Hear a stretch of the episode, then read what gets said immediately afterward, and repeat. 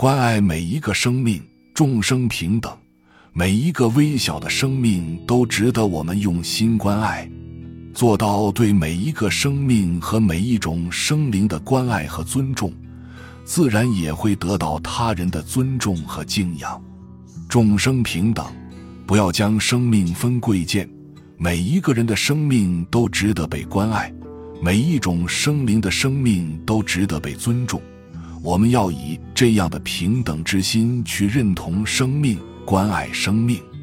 生活中有许多形形色色的人。有的家世显赫，有的家庭贫寒，有的锦衣玉食，有的粗布隶食，有工作在高层的管理者，也有工作在底层的小职员。虽然家庭背景、生活水平、职位高低的不同造成了人们的不同，但是生命是不分贵贱的。无论我们担任什么职务，从事何种工作，取得何种成就，都是社会的分工。都不应该以此去歧视别人，谁不是沧海一粟呢？我们都是平凡人，但是能够正视自己这种平凡的人又有几个呢？只有正视自己的人才会虚怀若谷、谦虚谨慎，也只有这样的人才会认为每种生命都有被关爱、被尊重的权利。不要因为身份地位的不同而不去尊重它。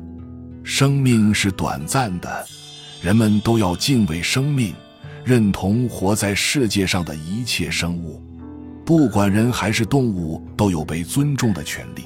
人与人或是与动物之间都没有高低贵贱之分，一视同仁才使得生命变得昂贵。虚云大师在这方面给我们做了很好的榜样，他不仅以自己的思想开示众生。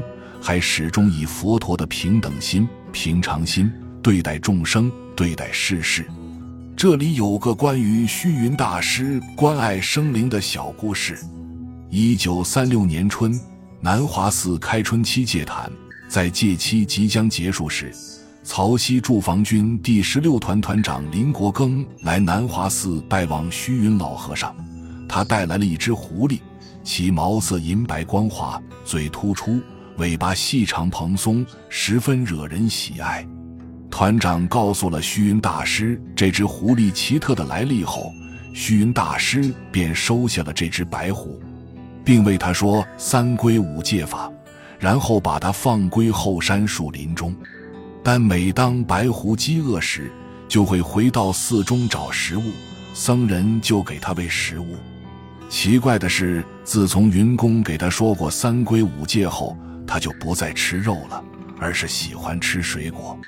有时，当寺院的工匠用肉掺杂果类食物给他吃，他掘出后随即吐出来，还用前爪反复擦几遍，而后怒视工匠良久。当虚云老和尚坐禅时，白狐就趴在云公的禅床上，见云公坐禅时间过长，他就不时地捋云公的胡须嬉戏。示意云公休息，虚云老和尚睁开眼看看他，让他不要胡闹撒野，他就安静地趴了下来，不再胡闹了。最后，这只有灵性的白狐因受伤结束了生命。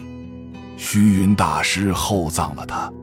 大师对动物如此关爱，对待人则是更加呵护有加。从大师这里，我们懂得要善待每一个生命。世间万事皆有因果报应，所以要戒杀放生，善待众生，做到对每一个生命和每一种生灵的关爱和尊重，自然也会得到他人的尊重和敬仰。本集就到这儿了，感谢您的收听，喜欢请订阅关注主播，主页有更多精彩内容。